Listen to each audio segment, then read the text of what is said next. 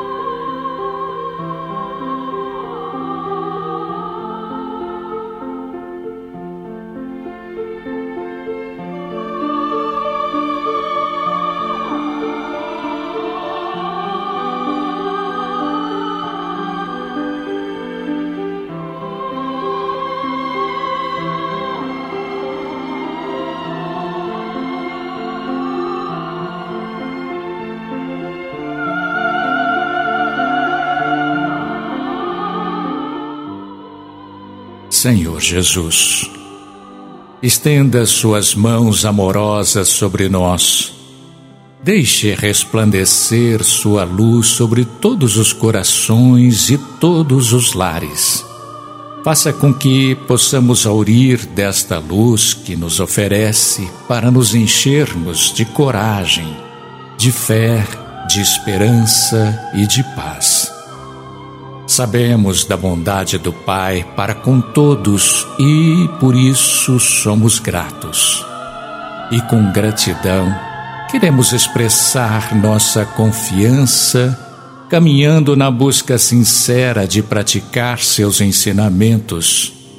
E que a sementeira, hoje oferecida, possa penetrar nas mentes e corações de todos os que nos ouvem Fortalece-nos o ânimo, amplia nossa vontade e faça luz em nossos caminhos.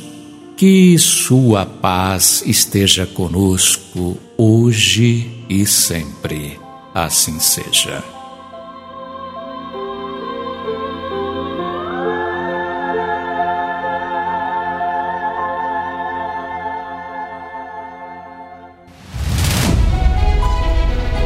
Sementeira Cristã apresenta Livro Aberto Respostas que esclarecem nossas dúvidas. Vamos destacar na sessão Livro Aberto a questão 69 de O Livro dos Espíritos. Pergunta: Por que uma lesão do coração, mais que a de outros órgãos, causa a morte? Resposta: O coração é uma máquina da vida mas não é ele o único órgão em que uma lesão causa a morte. Ele é, porém, uma das engrenagens essenciais.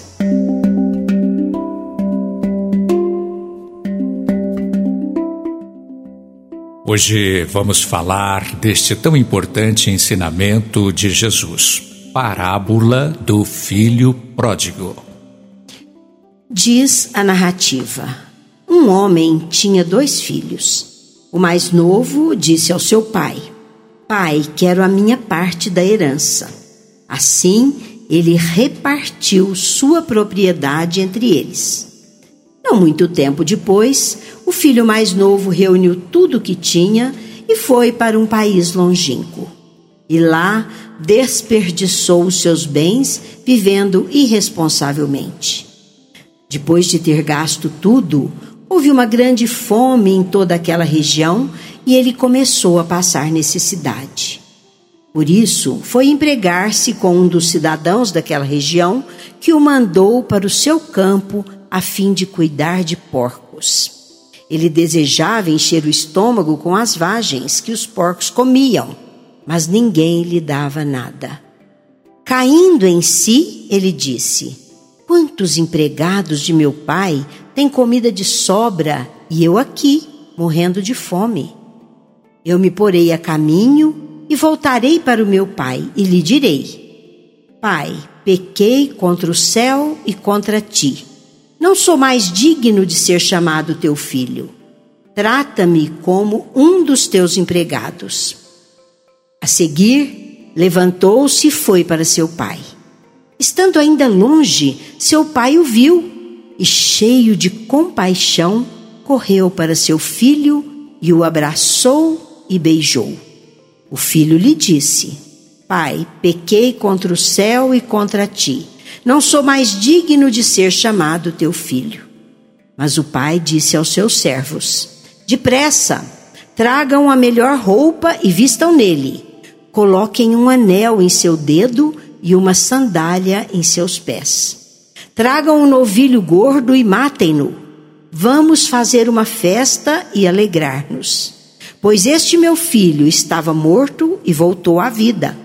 Estava perdido e foi achado. E começaram a festejar o seu regresso. Enquanto isso, o filho mais velho estava no campo. Quando se aproximou da casa, ouviu a música e a dança. Então chamou um dos servos e perguntou-lhe: o que está acontecendo? Este lhe respondeu: Seu irmão voltou e seu pai matou o novilho gordo, porque o recebeu de volta são e salvo. O filho mais velho encheu-se de ira e não quis entrar. Então seu pai saiu e insistiu com ele. Mas ele respondeu ao seu pai: Olha, Todos esses anos tenho trabalhado como um escravo ao teu serviço e nunca desobedeci às tuas ordens. Mas tu nunca me deste nem um cabrito para eu festejar com meus amigos. Mas, quando volta para casa esse teu filho, que esbanjou os teus bens com as prostitutas, matas o novilho gordo para ele. Disse o pai: Meu filho, você está sempre comigo e tudo o que tenho é seu. Mas nós tínhamos que celebrar a volta deste seu irmão e alegrar-nos, porque ele estava morto e voltou à vida, estava perdido e foi achado. Analisando a parábola com base no livro de Joana de Ângeles Em Busca da Verdade, antes de fazer a leitura desta parábola, vamos recordar o que é parábola e o objetivo de Jesus usá-la em suas pregações.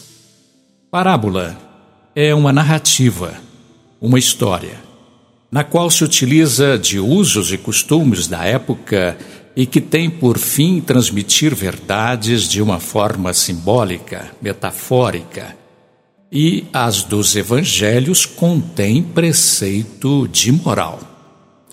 Toda parábola é atemporal, ou seja, pode percorrer o tempo sem ficar sujeita a adulterações, como pode ocorrer a outros tipos de narrativa. A estrutura da parábola é simples, pois seus elementos motivadores são pessoas figuras e quadros das ocorrências cotidianas. Jesus fez uso contínuo das parábolas mediante comparações para facilitar os seus discípulos a compreensão das coisas espirituais. Como Jesus usou muitas metáforas, seu texto é considerado em literatura uma obra aberta, ou seja, rica em interpretação e sujeita a análises diversas ao longo do tempo. Agora, especificamente, analisando a parábola, analisando a figura do pai. Não podemos nos esquecer que o pai da parábola representa Deus, Deus, nosso Pai amantíssimo, misericordioso, nos esperando receber sem julgamentos e críticas, pois somos os filhos pródigos, esperados por Ele para sermos felizes. Jesus, nesta parábola, surpreende a todos, apresentando um pai que, diante da maior ingratidão que um filho poderia fazer, se apresenta com um amor diferente do que até então era conhecido. O Pai misericordioso, metáfora utilizada por Jesus, representa apoio, amparo. Ao pedido do filho mais jovem, deu-lhe todos os recursos, respeitando seu livre-arbítrio, permitindo-lhe vivenciar as experiências que gostaria. Sabia que um dia ele chegaria ao despertamento. Esse pai não hesita, não vacila em nenhum momento. Demonstra a plena confiança no filho, na sua autonomia, permitindo-lhe a liberdade de escolha e até a liberdade de se enganar. É o que Deus faz conosco. E também, quando o filho volta, não oferece nenhuma reprimenda, expressa apenas: Estou aqui, oferecendo seu amor pleno. Esse pai citado por Jesus na parábola compreende as desilusões e experiências malogradas do filho, mas não coloca culpa nem remorso, e sim liberando-o com a recepção afetuosa para a confiança e a renovação.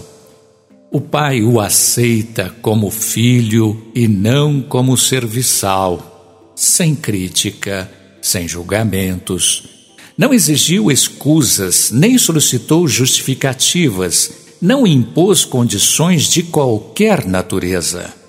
O filho, não sendo censurado, não sente constrangimento nem vergonha. Jesus apresenta um pai que jamais o mundo conhecera senão na figura do Criador. E precisamente no episódio da volta do filho, Jesus mais uma vez mostra sua sabedoria. A atitude do pai ao reencontrar o filho não pode passar despercebida por nós. Se moveu de íntima compaixão, atributo divino que nos atinge em qualquer estágio evolutivo. E para com o filho mais velho, qual foi a postura do pai? Vejamos a análise. O pai, em relação ao filho mais velho, teve também uma postura de compaixão. O pai misericordioso não reclama da conduta dele, esforça-se por diluir-lhe a mágoa. Quando o filho não entra na casa, na verdade, ele está se recusando a entrar em comunhão com o pai. Diante de um conflito, o pai jamais condena um ou outro. Ao contrário, acolhe ambos. A bondade do Pai, a sua misericórdia, convida todos ao amor. Na sua casa não há lugar para inferioridade. O amor a todos iguala. Para ele, a única regra era o amor. E ele diz: Tudo que é meu é teu. Mas teu irmão, que estava morto, reviveu que estava perdido foi achado. Para ele nada deve interpor entre o pai e o filho, somente o amor. Isso nos leva a refletir sobre a misericórdia de Deus para com toda a humanidade. O Pai misericordioso oferece roupas novas. As vestes representam o oferecimento da identificação pessoal representam ainda o reconhecimento de Deus de que somos deuses, conforme disse Jesus. Não somos servos, nem párias. Somos alguém querido, que merece respeito.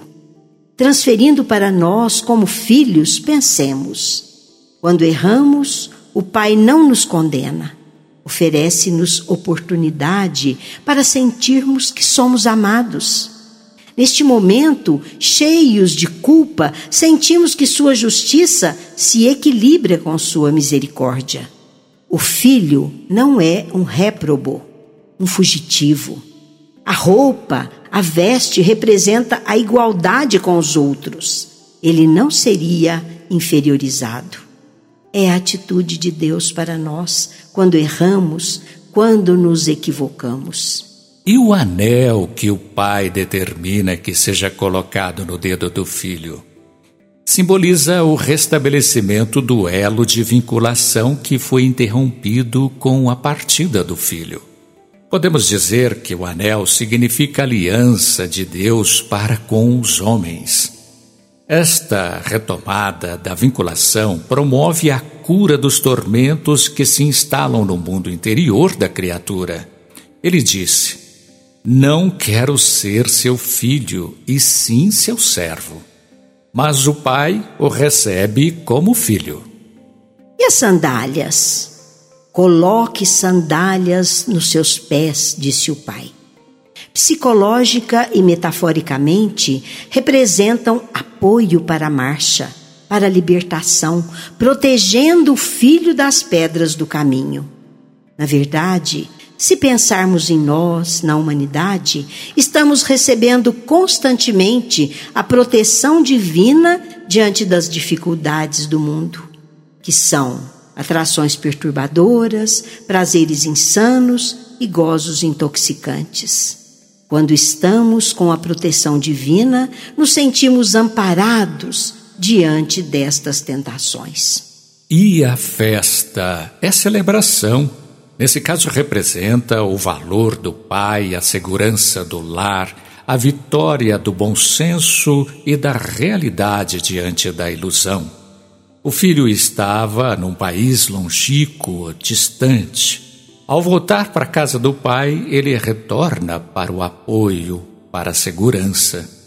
Em comparação, quando estamos num país longínquo, estamos distantes de Deus e quando voltamos, entramos em sintonia com Ele. Pois bem, ainda analisando, o filho não foi apenas recebido, foi abraçado pelo Pai. Olha que figura linda! Júbilo, alegria de reencontrar o filho, assim como Jesus conta na parábola da ovelha perdida. Há então um abraço de júbilo, de saúde real em relação à jornada enganosa do filho na sua caminhada evolutiva. Enfim, a culpa do filho pródigo se transforma em confiança diante do amor do pai. Não ouviu do pai repreensão. Em vez de condenação e julgamento, ele encontra acolhimento e compreensão. Assim também nós, a humanidade. Quando erramos, se voltarmos a Deus, Vamos encontrar acolhimento, novas oportunidades e muito amor por nós. Vejam as histórias que André Luiz conta. Os espíritos acolhem aqueles que se encontram culpados, doentes, arrependidos e são acolhidos com amor e carinho. Não houve queixa do pai pela fortuna desperdiçada. O filho encontrou abrigo, compreensão e oportunidade renovadora, como se nunca tivesse ido para o país longínquo, porque, na verdade, ele nunca se afastou do coração do pai. Com relação a nós, Deus não se queixa do tempo que desperdiçamos. Quem se queixa somos nós, com a consciência culpada, quem lamenta somos nós. Os espíritos que nos acolhem, os amigos espirituais, ao contrário, nos estimulam e nos fortalecem. E a imagem de ir para um país longínquo é belíssima. Somos nós que nos afastamos de Deus, que ficamos distantes dele. Ele não se afasta de nós, espera o nosso retorno. Esse é o mais elevado padrão de sentimentos para a construção da vida em todas as suas expressões. O amor do Pai. Em nosso momento musical de hoje, vamos ouvir composição de Deise Barcelos e Ana Lívia Naline, na voz de Maísa Jimenez Carlone, CD Cancioneiro Espírita, volume 1, Estação Despertar.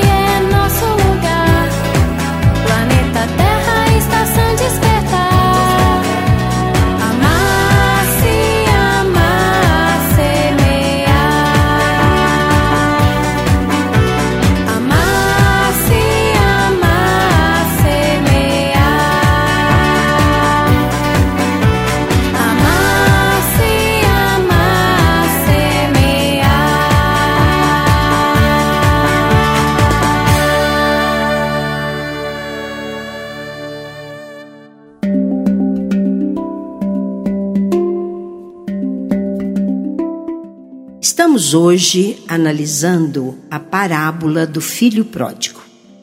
Analisemos agora a figura do filho mais moço. Quem era esse rapaz? Podemos considerar que ele era um vanguardista para a época, pois ele rompe com as tradições e costumes da época. Considerando o contexto histórico daquele momento, o filho pede ao pai que entregue a ele sua herança. Alguns aspectos significativos podemos considerar. Receber a herança com o pai ainda vivo era um insulto, uma humilhação para o pai. Era como se desejasse a morte dele. Mas, para surpresa de todos, o pai resolve doar seus bens. Assim, esse filho, tomado de um impulso, do ímpeto da juventude, arrisca-se para uma nova vida e vai para um país longínquo. Com o passar dos tempos, o filho, indignado por cuidar de porcos e passando fome, reflete e resolve voltar. Pensa os empregados de meu pai são mais bem tratados do que eu, comem e dormem melhor. E caindo em si, toma a resolução de voltar. E diz ao pai: Pai, pequei contra ti. Não sou mais digno de ser chamado teu filho. O pai o abraça e o beija várias vezes esse Pai generoso e bondoso cela o perdão e a reconciliação. Beijo representa perdão. O beijo é recheado de muita representatividade, pois trata de uma reconciliação além de sinalizar para todos daquela aldeia: eu perdoei e não quero julgamentos para o meu filho. Analisemos a ousadia desse filho, porém sua coragem e abertura para mudanças e transformações. Quando partiu para longe, representa a ilusão, a imaturidade espiritual, a falta de vinculação com o Pai. Ao solicitar a herança, inconscientemente deseja a morte do pai. Mascara seu conflito interior, justificando que quer desfrutar a juventude. Na realidade, quer desvincular-se de sua origem, quer fugir para longe. A necessidade de permanecer no lar significa responsabilidades, comprometimento para com os deveres familiares que todos temos. O irmão mais velho, trabalhando e cumprindo o dever ao lado do pai, produz no filho mais novo antipatia e o incomoda, porque é egoísta. A viagem representa a fuga, a irresponsabilidade, a incontinência moral. Representa também a leviandade e a insensatez, e fuga das propostas éticas e dos deveres morais. Porém, quando se deixa exaurir pelos prazeres, é surpreendido pela solidão, pela escassez, pela miséria, que o deixam desgastado e, caindo em si, resolve retornar. O arrependimento é o bálsamo para a culpa, reconhecendo que errou. Cair em si, isto é, tomar consciência da realidade, assumir a culpa, impondo-se reflexão e, por consequência, o retorno à segurança do lar. Este filho humilhou-se reconheceu o erro e renovou-se, e pela humilhação se engrandeceu. Na vida acontece o mesmo conosco. Saímos ao encontro das ilusões e, ao sentirmos-nos fracassados, queremos fazer o retorno a nós próprios. É o passo inicial para a autorrecuperação, a autoconscientização, para o autoconhecimento.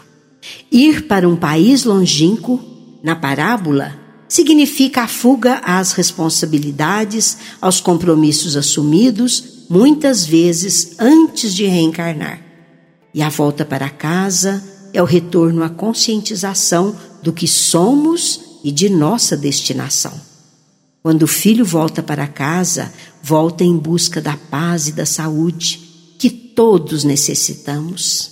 é o caminho para o autoconhecimento e para a autocura. Estudemos agora a postura do filho mais velho. Parece que ele é o bom filho, cumpridor das obrigações que estava com o pai por amor.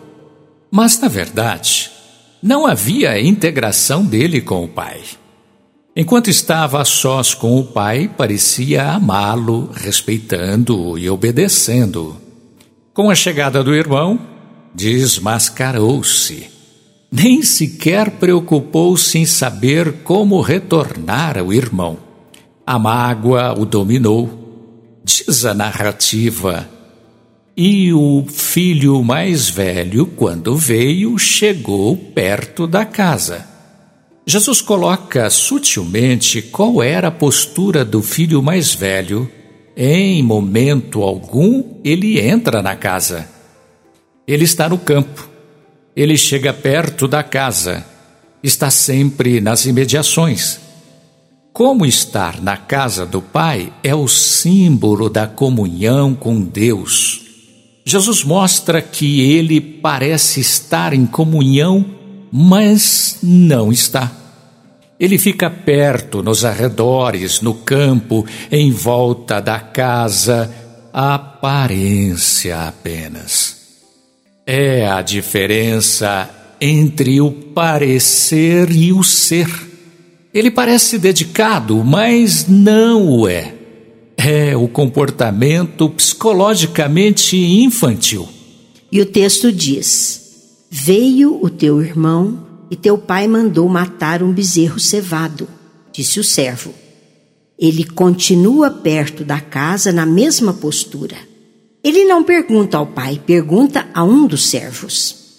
Ele não está em comunhão com o pai. Ele se indignou e não queria entrar. E saindo, o pai insistia com ele. Lembrem-se, o pai é a figura da compaixão, do amor, do perdão. Aqui fica explícito o seu desagrado com o que estava acontecendo. Ele se revolta e torna explícito o seu distanciamento do pai, apesar de estar perto. Não quer entrar na casa, não quer comunhão com o pai, não quer se alegrar com o retorno do irmão. Mas o pai insiste, insiste para que ele entre em casa. Meus caros, vejam que é o que Deus faz conosco. Sempre nos convidando a entrarmos em comunhão com Ele. A atitude do filho mais velho é de orgulho e revolta. É o indigno que nem se percebe indigno. Não percebe isso devido ao mascaramento.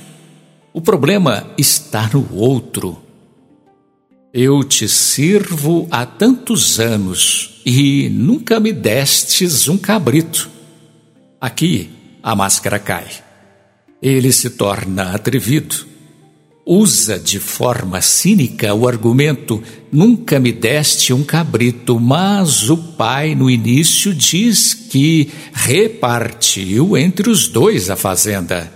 Fica claro então a cobiça e a chantagem que o filho mais velho faz com o pai. Ele está ali não servindo ao pai, mas a si mesmo. O seu objetivo era ganhar as benesses do pai.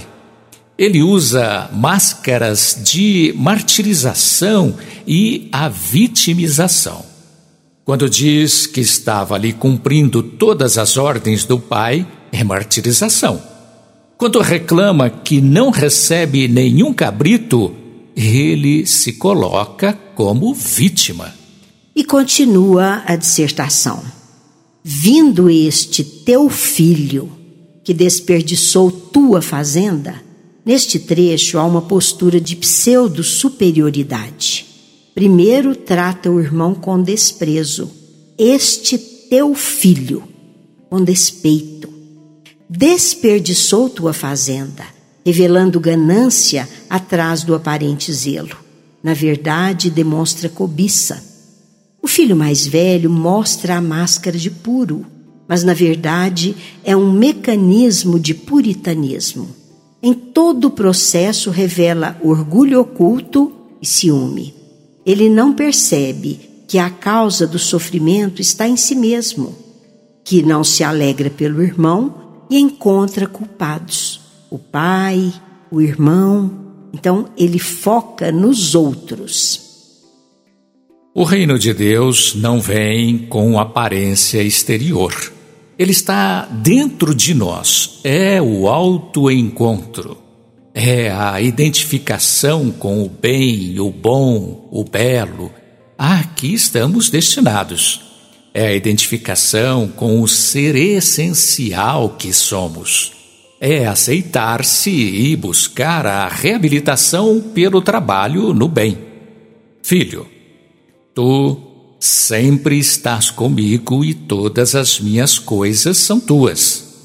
O pai foi buscá-lo fora e convidou a entrar na festa a participar da alegria de todos.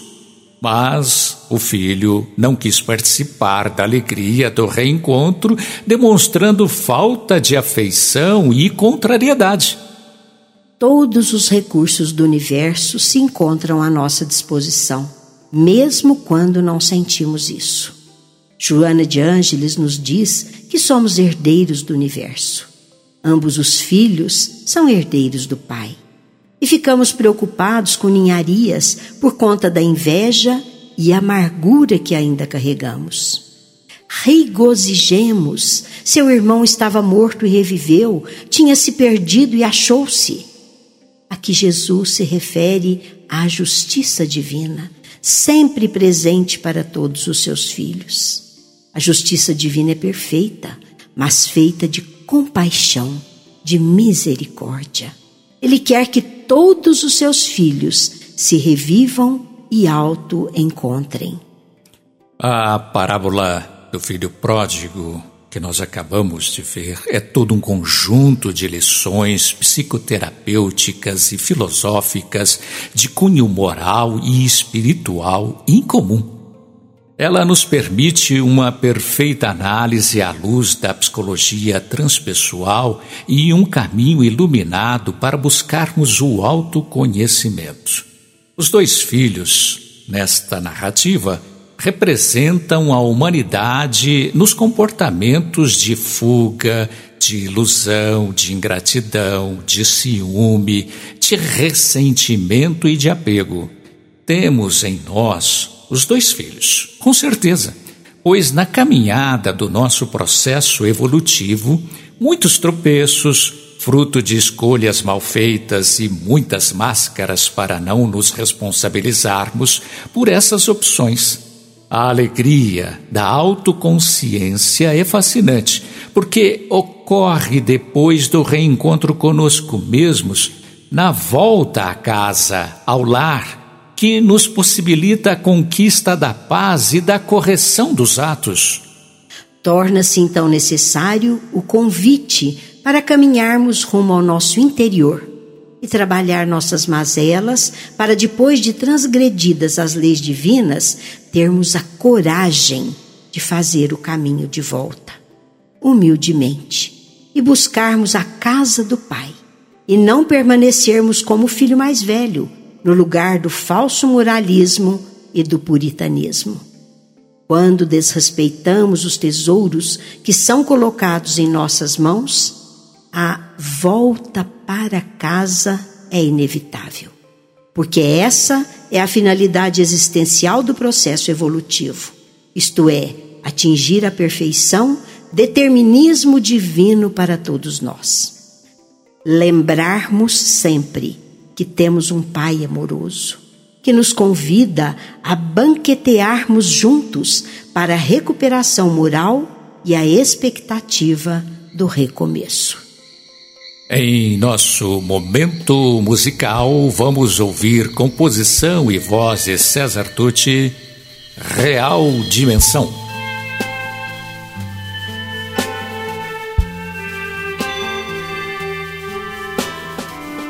Cai a noite sobre este lado do planeta, nossos corpos adormecem filhos do planeta. e além de nossa visão. São almas despertas, ganham asas na amplidão. As almas libertas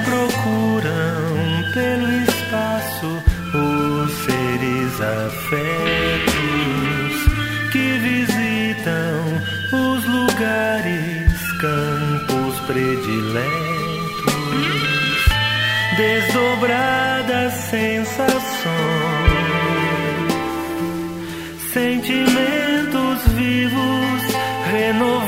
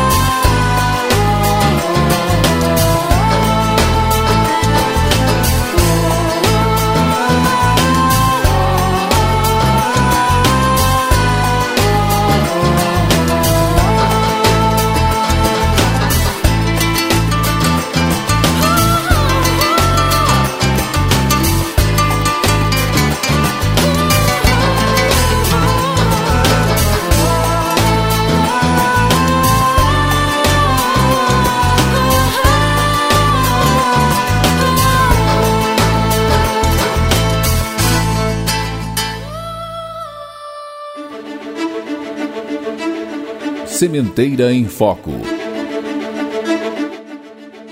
Em Sementeira em Foco, destacamos o Clube do Livro Espírita do Idefran. Torne-se sócio. Você poderá usufruir de descontos na livraria do Idefran e também utilizar da biblioteca, que oferece cerca de 6 mil títulos sobre doutrina espírita. O Clube do Livro Espírita do Idefran oferece opções entre estudo, história, romance, livros de mensagens, livros infantis, tudo para que você possa adquirir por um preço muitíssimo barato. Torne-se associado. Clube do Livro Espírita do Idefran. CHB Idefran Telemensagens Utilize desse recurso e ouça mensagens de reconforto, paz e fé. Diz que 16 37130299.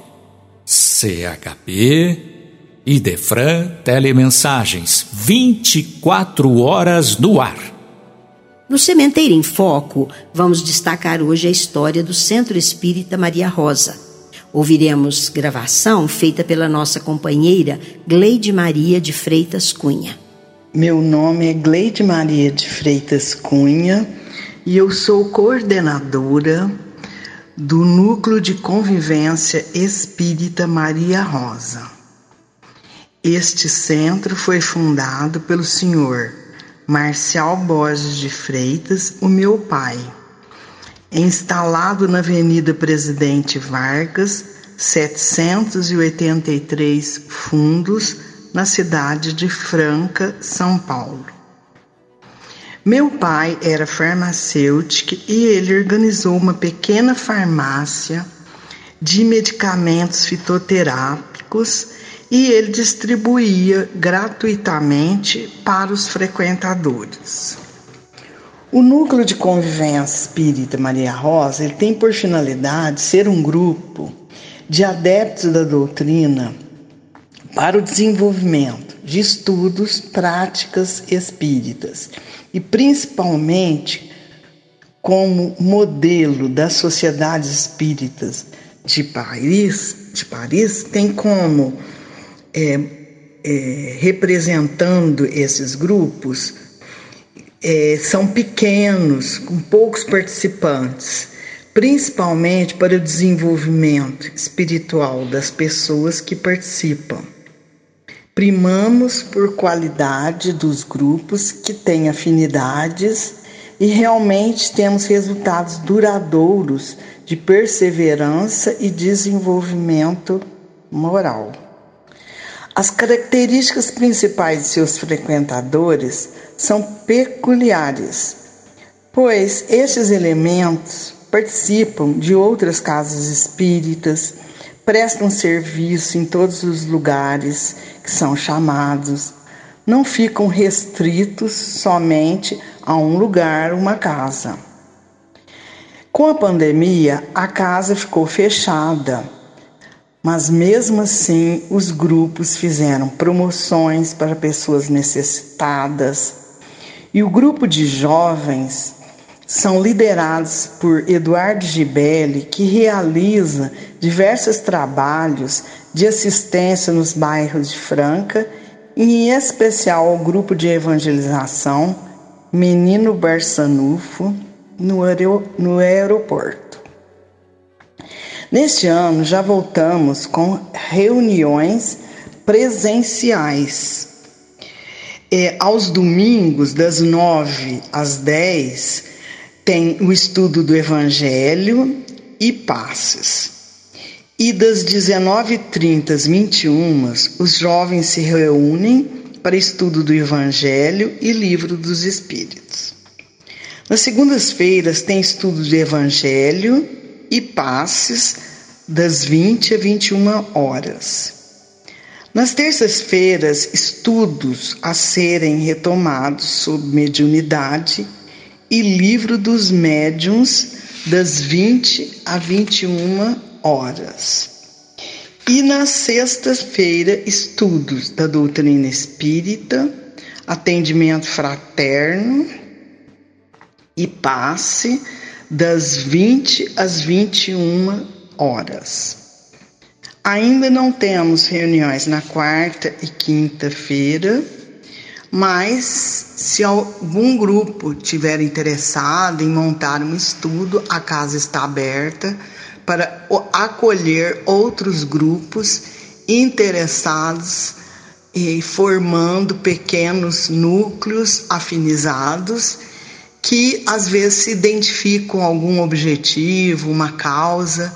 Isso é muito importante é, e peculiar desta casa. É uma casa pequena, com 40 cadeiras, é muito singelo o, a, a, a construção, mas assim, sempre foi muito acolhedora, recebe muito bem todas as pessoas e primamos por dar um atendimento muito personalizado em cada pessoa que apareça por lá.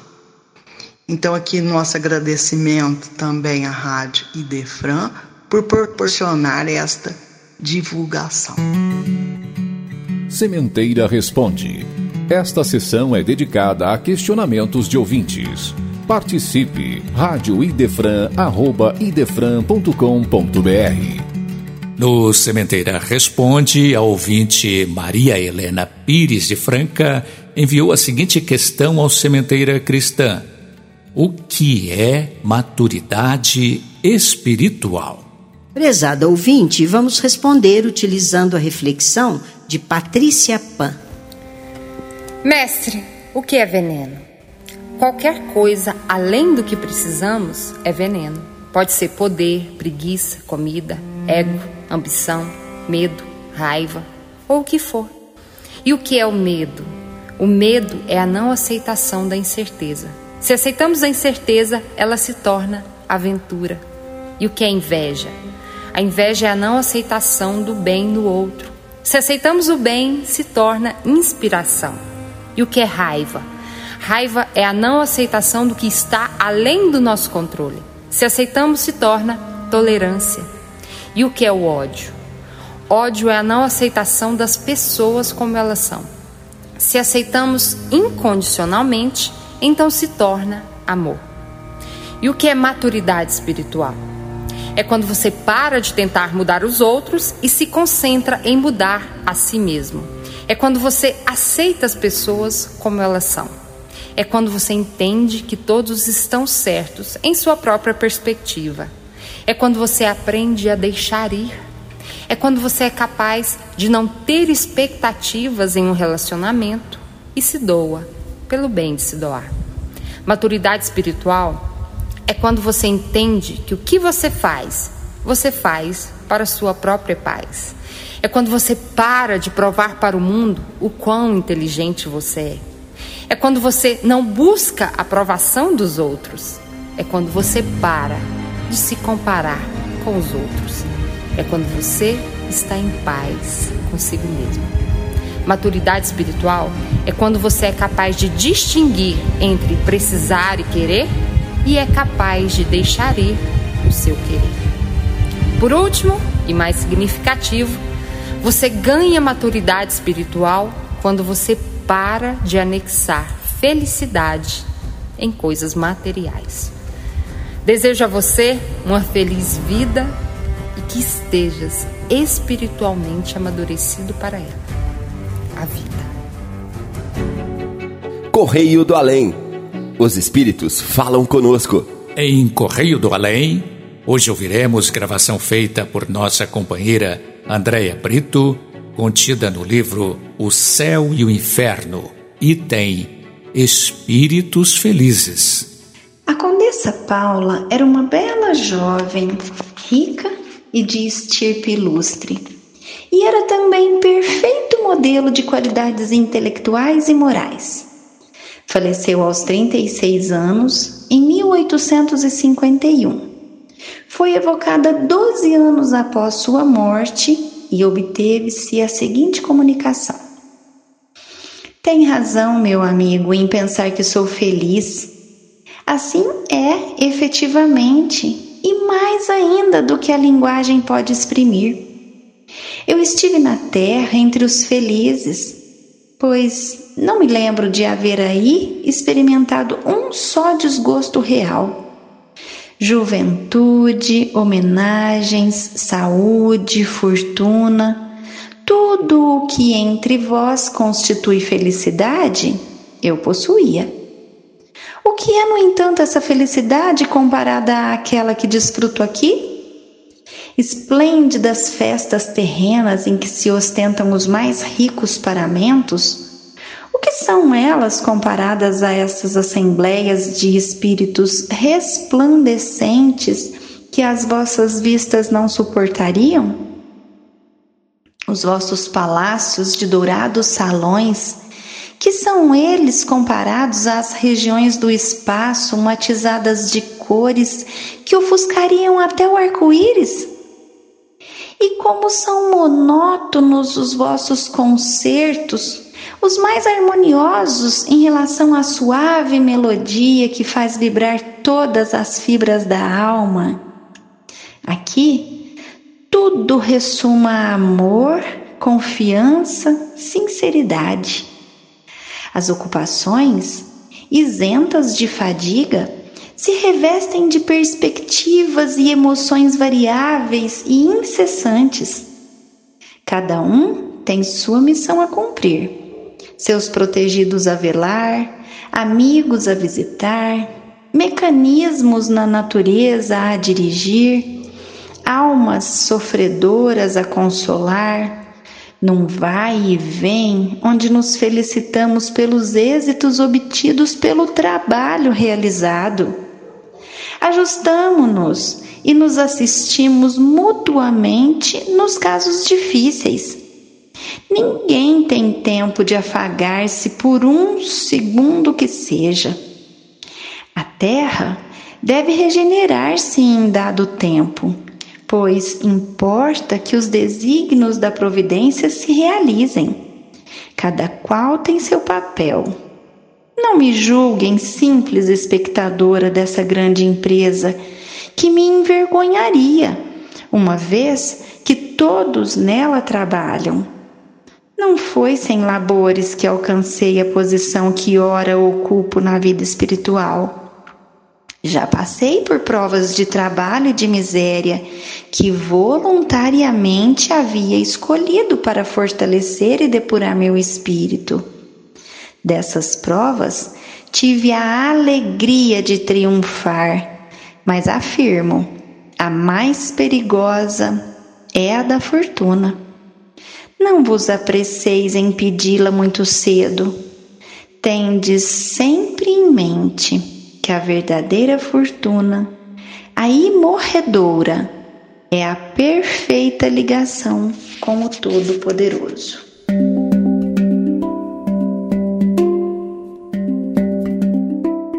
Encerrando o nosso programa, vamos oferecer a poesia O Filho Pródigo, de autoria de Antônio Carlos Essado. Querendo sair para o mundo, ao pai, o mais novo pede tudo que tinha direito que ele dá e nada mede, pois agindo com justiça para não despertar cobiça, mostra como se procede. Passados não muitos dias, o mais moço decidido junta tudo que era seu e assim parte destemido para uma terra distante, agindo como um errante, sofrendo se vê perdido. E nesse estado para baixo, fruto da sua vontade, que o pai muito respeitou, apesar da mocidade, o jovem no extremo cai sem saber para onde vai, se envolvendo na maldade. Consumiu tudo que tinha nada tendo para comer, diante da grande fome a que veio acontecer, passando necessidade, defrontando a adversidade. Como é difícil viver. Procurou ao seu redor alguém para lhe ajudar. O único que encontrou o fez porcos aguardar. A situação piora difícil a cada hora, e vendo o tempo passar, desejou então comer o que aos porcos era dado, mas ninguém lhe oferecia, tudo sendo-lhe negado. Enfrentando indiferença de quem tem nenhuma crença, fica bem desesperado. Disse então, caindo em si, digno de pão com fartura, quem trabalha com meu pai, e passo aqui esta grura. Vem momento de mudança, aumentando-lhe a esperança, vendo o fim desta amargura. Pensou em se levantar e voltar para o genitor para falar-lhe do seu erro e de toda a sua dor. E já no fundo do poço, ainda bem que o mais moço busca no Pai seu amor. Mergulhando em reflexão após arrependimento, surge momento de culpa, dando asas ao tormento, mas desperta decidido ao depois te arrependido, abrandando seu lamento. Ergueu-se e foi para o pai, em busca de segurança, encontrando o acolhimento a transbordar de esperança. Pois o pai compadecido abraça o filho querido, beijando-o como criança. Mas o filho arrependido diante do pai, réu confesso, de maneira muito humilde admitiu seu insucesso. Ele volta para casa como pássaro sem asa, mas buscando seu progresso vestindo-lhe melhor roupa para definir posição e autoridade de sempre, pondo o anel em sua mão. Com sandálias nos seus pés para caminhar sem revés, trouxe-o para o seu coração. Mostrando muita alegria, o pai quis comemorar. Organizou grande festa para todos participar matou o novilho cevado para seu filho esperado que nunca deixou de amar. Pois o filho estava morto e tornou a reviver, pois esteve tão perdido e tornou a aparecer em jubilosa canção que internece o coração de quem cumpre seu dever. Mas eis que o filho mais velho, que no campo estava ausente, ao ver toda aquela festa, quis saber todo carente. Na informação do criado, seu irmão tinha chegado. Para o seu pai foi um presente. Indignado, não entrou. E saindo, revoltado, logo seu pai o abordou para deixá-lo consolado demonstrando sua mágoa como chuva que deságua. Isso nunca me foi dado. Mas o pai todo amoroso explicou-lhe eternamente dos motivos da alegria pelo filho muito ausente. Reviveu, estava morto, perdido, voltou ao porto, ficará sempre presente. Agradecemos a audiência de todos e estaremos aqui novamente domingo próximo às nove horas. Idefran é amor no ar.